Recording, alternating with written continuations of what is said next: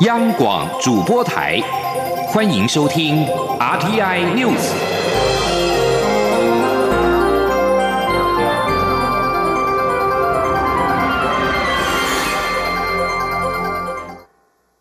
各位好，我是主主播王玉伟，欢迎收听这节央广主播台提供给您的 RTI News。今天是二零二零年五月十七号，新闻首先带您关注。客家文学家钟兆政十七号晚间七点多过世。客委会表示，钟兆政是台湾创作力最旺盛的文学家，也积极推动客家运动，争取客家族群权益。感谢钟兆政一生为台湾和客家人的付出。蔡英文总统十六号表示，台湾文学之母钟兆政过世，不仅是台湾文坛的损失，他更失去了一位视他如己出的长辈。他会记得钟兆镇的叮咛，继续为台湾文化、客家文化而努力。前民进党立委蒋吉安表示，他的公公客家文学家钟兆政十六号晚间七点多在桃园龙潭老家过世，享其寿九十六岁，家人感到相当突然与不舍。后续的治丧事宜仍在讨论当中。客委会十六号已在脸书粉丝专业贴文发布此项讯息。客委会表示，钟兆政是台湾大河小说的第一人，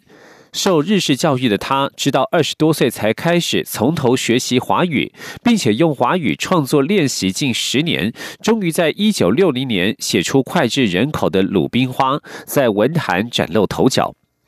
客委会表示，钟兆政的文学成就来自于他对台湾乡土的关怀，以及不断磨练的文笔。靠着毅力、勤奋、笔耕，创作出四部大河小说，是台湾创作力最旺盛的文学家。蔡英文总统十六号晚间表示，在战后时期，台湾作家面临到语言转换的困难，需要彼此的鼓励和打气。当时，钟兆政挺身而出，发起了文友通讯，让这些作家不会感到孤独，得到创作的动力。总统表示，这一份贡献也是当代台湾人的记忆。总统说，钟兆政留下了像《鲁冰花》《台湾人三部曲》等传世巨作，文学家赖和、杨奎等前辈纪念馆的成立，也有他极力奔走的身影。相信所有的人都一定会感谢台湾文学之母钟兆政的付出。继续将焦点转到外交政坛之间。第七十三届世界卫生大会 （WHA） 召开在即，台湾努力争取以观察员身份获邀与会，却传出中国要求各国敦促世卫遵守一中原则。外交部十六号表示，中国妄图将虚构的一中原则强加于他国及国际组织，只会徒增台湾与国际间的反感。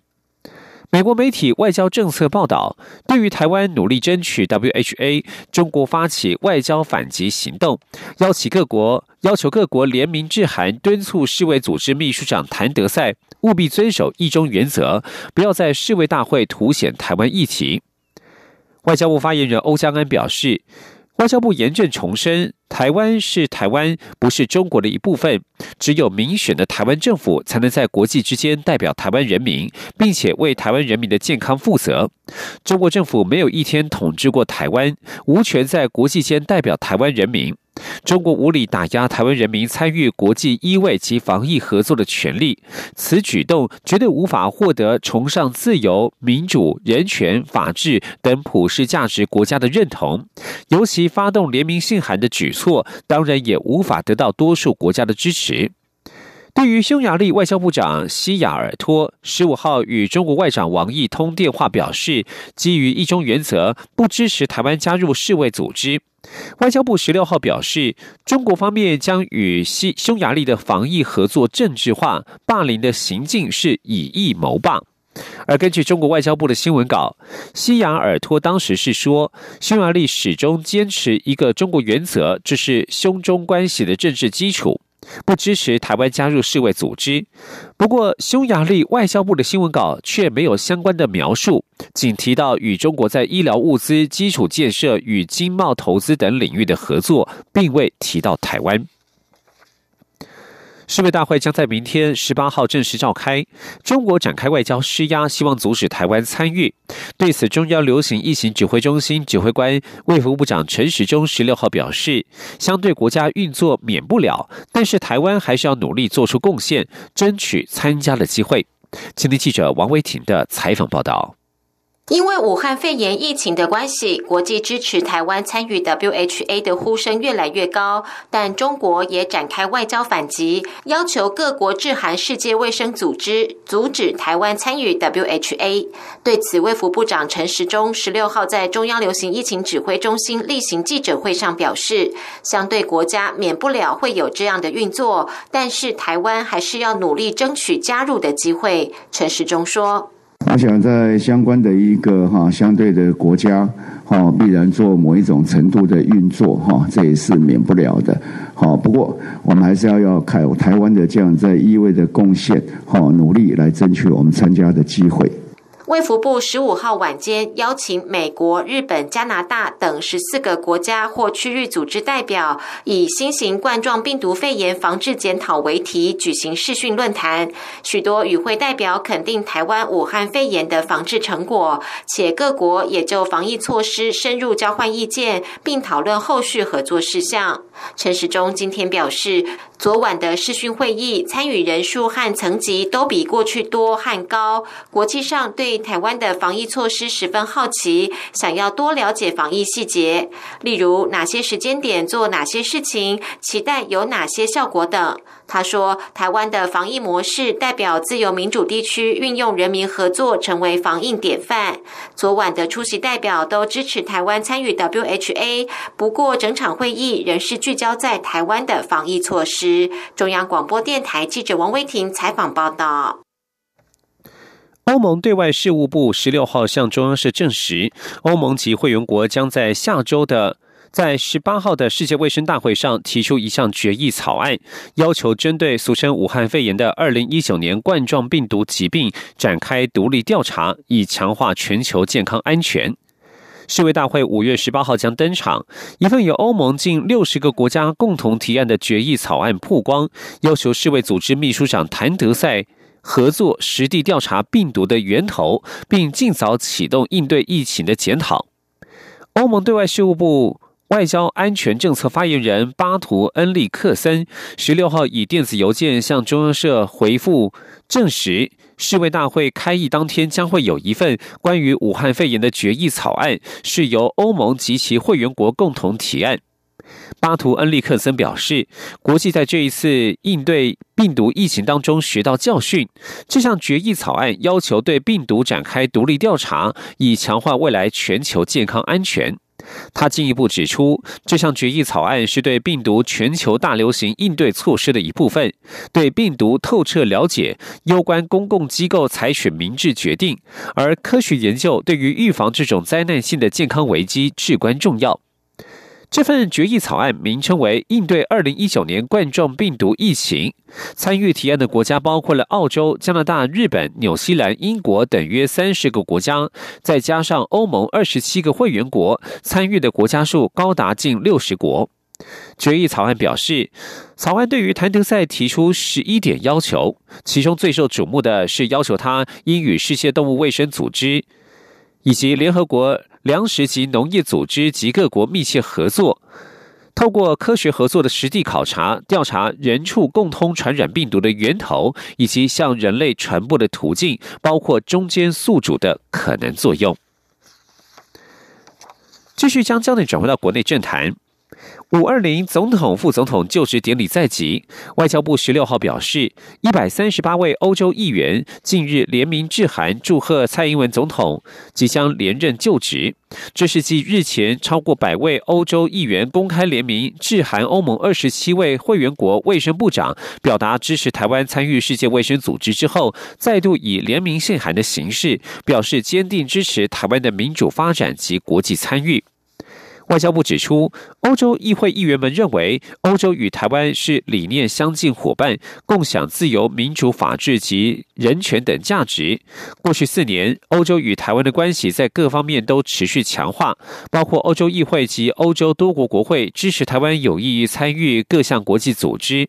欧洲议会将继续支持台湾维系两岸和平及贡献国际社会，并希望未来与蔡总统所领导的政府密切合作。进一步提升台欧双边实质关系。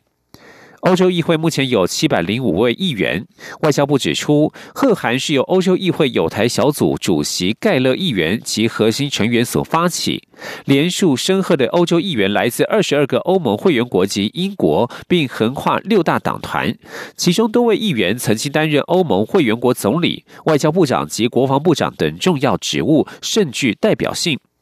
另外，总统、副总统五二零就职典礼将至，文化总会将在二十号晚间举办线上演唱会。原本只有五地接力演出，十六号在加马新族。届时开场的全台串联点灯活动，台北一零一大楼、桃园喜来登也加入了响应的行列。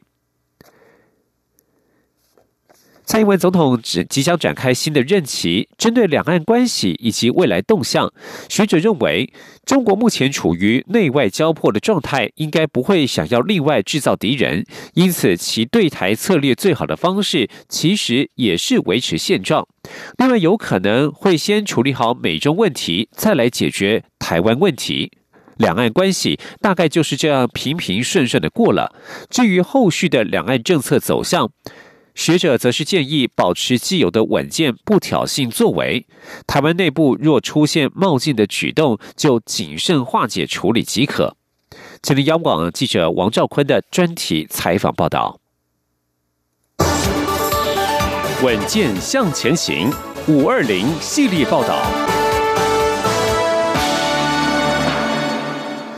关于蔡总统新任期的两岸关系可能走向。建行科技大学气管系教授、台湾民主基金会副执行长严建发表示，要了解这个问题，应先观察中国当前处境。对外方面，中国面临许多国家因疫情造成损失的索赔动作，此时必须全心全意处理与美国及其他大国的关系。对内部分，这波疫情正好碰到经济发展下滑，所以中国目前可说是处于内外交迫的状态。严建发指出。当中国正在内外交迫之际，我方若继续采取维持现状策略，台湾对中国而言不应该会是主要议题。他说：“只要说我们还是维持一个稳健的这个方的做法，可预期性、可延续性、哈可长久性，或者说这所谓的可维持性啊，应该。”中国方面当然也没什么好挑剔的啦。那在内外交迫的状况下，我不认为他会想再制造另外一个敌人了。严建发表示，中国对台使用软硬两手策略，所以例行性的恐吓仍会一贯执行，但不太会出现什么对台新做法。因为中国的对台工具有限，若对台太紧，会把台湾逼得更远；若太软，对内又无法交代。因此，这种骑虎难下的状况，对台策略。最好的方式就是维持现状。政治大学名誉教授丁树范认为，两岸后续发展要看美中情势。中共解放军将领乔梁日前发表的《台湾问题攸关国运，不可轻率急进》一文，值得注意。这应该是中国大陆内部的不同声音。他们其实也认知到，美中关系后续状态会影响两岸关系的可能发展。丁树范说：“你要把目标搞清楚嘛，我觉得应该是这样解读吧，就叫习近平不要节外生枝嘛。基本就是什么最重要，就是说，当然统一台湾很重要，可是就是说，你现在统讲难听一点，你以后你会倒退三十年吗？”乔梁在文章中指出，当中国经济和人民币还未摆脱美元约束的情况下，或全球经济与金融还处在美元体系中时，中国的任何决策都不能不考虑这一首要外部约束。台湾问题，不管我们怎么强调它属于中国内政，但本质上仍是中美问题。在中美掰手腕未分胜负之前，台湾问题不可能彻底解决。关于五二零后的两岸政策建议，严建发表示，蔡总统之前提出的和平、对等、民主、对话都是中性的原则，就是一种稳健不挑衅的态度。严建发说。应该是说看他怎么对我们，然后我们一向都保持保持友友善。我们对他其实我们对他也算蛮开放的，因为我觉得说来说去就是，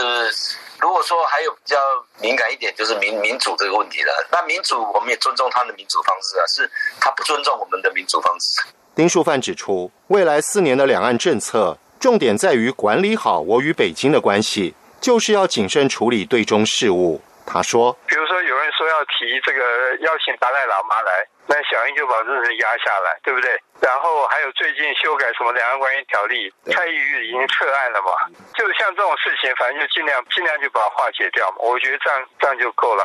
能够操作在我们的，我们尽量就把它掌握好嘛。”民进党立委蔡依瑜日前提案删除宪法增修条文与两岸人民关系条例中国家统一前文字，数天后又主动撤回提案。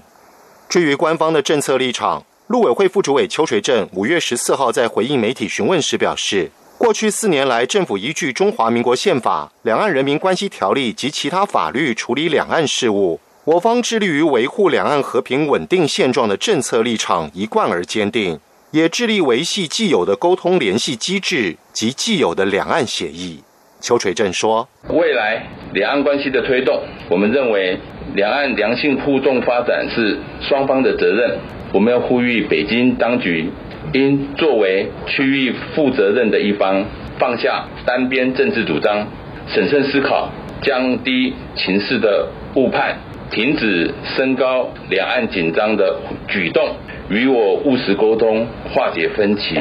共同推动两岸关系的新局。蔡总统一月十二号在接见日台交流协会会长大桥光夫时，就已明确表示，身为国际社会负责任的一员，这三年多来，台湾对于两岸关系秉持不屈服、不挑衅、不冒进的原则，致力维持台海稳定。未来我们会持续坚持这个立场，并且跟区域各国加强伙伴关系，一起促进区域的繁荣发展。中央广播电台记者王兆坤台北采访报道。我是小客阿包医生吴汉蒙。不管是温江大哥或是乘客，都要遵守相关的防疫规定。第一，车内全程佩戴口罩；第二，尽量避免交谈及饮食；第三，可以打开窗户，保持通风；第四，非必要不要乱碰触车内其他地方。付款时也可以使用优卡或行动支付。下车后一定要记得用肥皂洗手或干洗手消毒，降低感染的风险。搭乘交通工具，防疫不松懈。有政府，请安心。资讯由机关署提供。这里是中央广播电台台湾之音。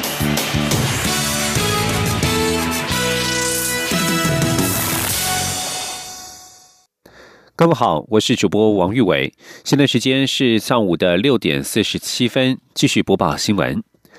总统府传出遭骇客入侵。四月间，总统蔡英文总统与行政院长苏贞昌会面，幕僚所准备的资料遭有心人士变造、伪造，以黑函方式散布。总统府向刑事局报案，刑事局十六号表示正在积极侦办中。总统府电脑传出遭遭到骇客入侵，部分媒体记者十五号晚间收到总统府寄出的两封电邮，信件夹带了数个 PDF 档，内容看似总统府幕僚记录总统蔡英文四月与行政院长苏贞昌两次会面，会面前幕僚帮总统所准备的资料。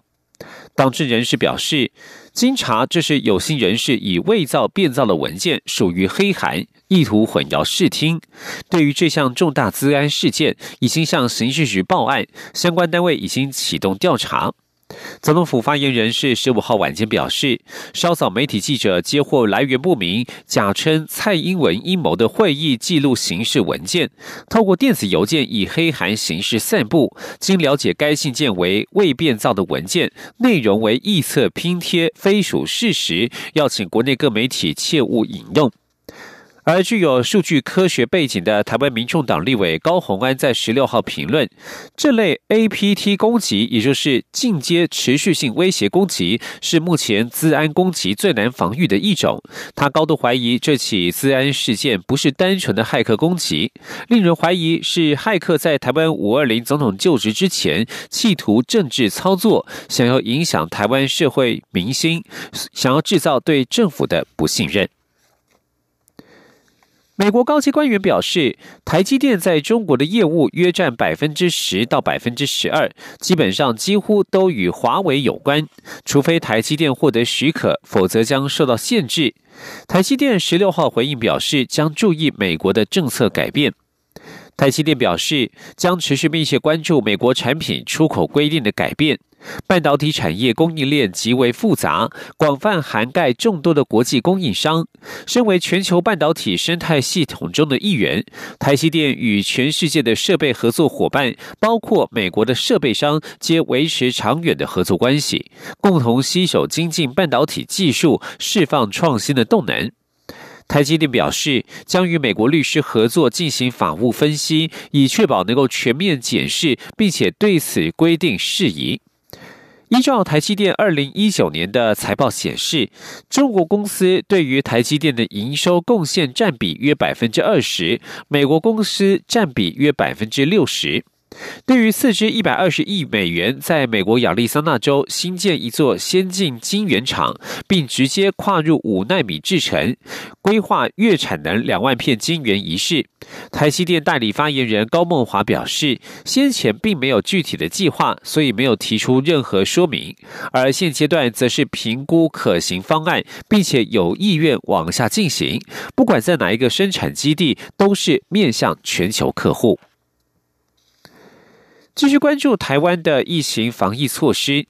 台湾持续加零，中央流行疫情指挥中心十六号公布，国内没有新增的确诊武汉肺炎病例，全国仍维持在四百四十例，也让零确诊连续达到第九天，连续三十四天没有本土病例。台湾疫情趋缓，中央流行疫情指挥中心鼓励民众例行防疫新生活运动。指挥官陈时中十六号率领防疫五月天团队走访卤肉饭店家，了解业者的防疫措施，并且呼吁国人在可在相关的限制当中逐步恢复正常生活与消费。前天记者陈国维的采访报道。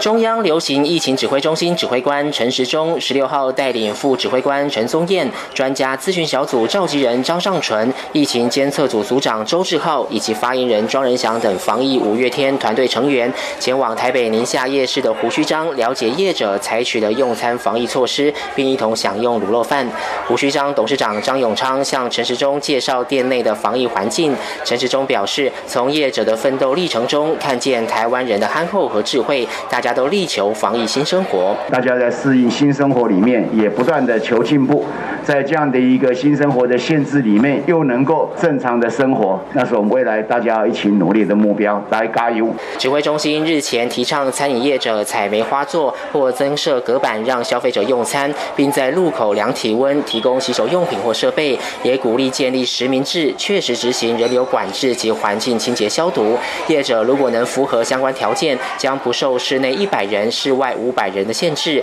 有助于共同提升生活品质，促进经济发展。指挥中心也鼓励国人可以多前往配合防疫措施的店家消费。中央广播电台记者陈国伟台北采访报道。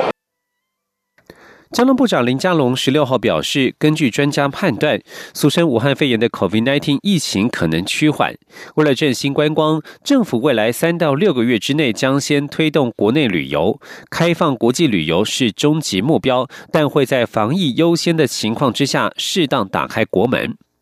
林佳龙在十六号前往宜兰礁溪与观光业者座谈会后，他受访时表示，交通部最近为配合防疫与振兴产业，推出区域观光联盟。宜兰与交通部观光局东北角暨宜兰海岸国家风景区管理处推可以做出相关的示范，因此到宜兰听取各方意见，大家都很期待在疫情控制的时候能够走出来。林佳龙指出，下半年起将循序推动防疫旅游、安心旅游以及国际旅游三个阶段。未来如果疫情更进一步趋缓，这些骑程会再往前推进。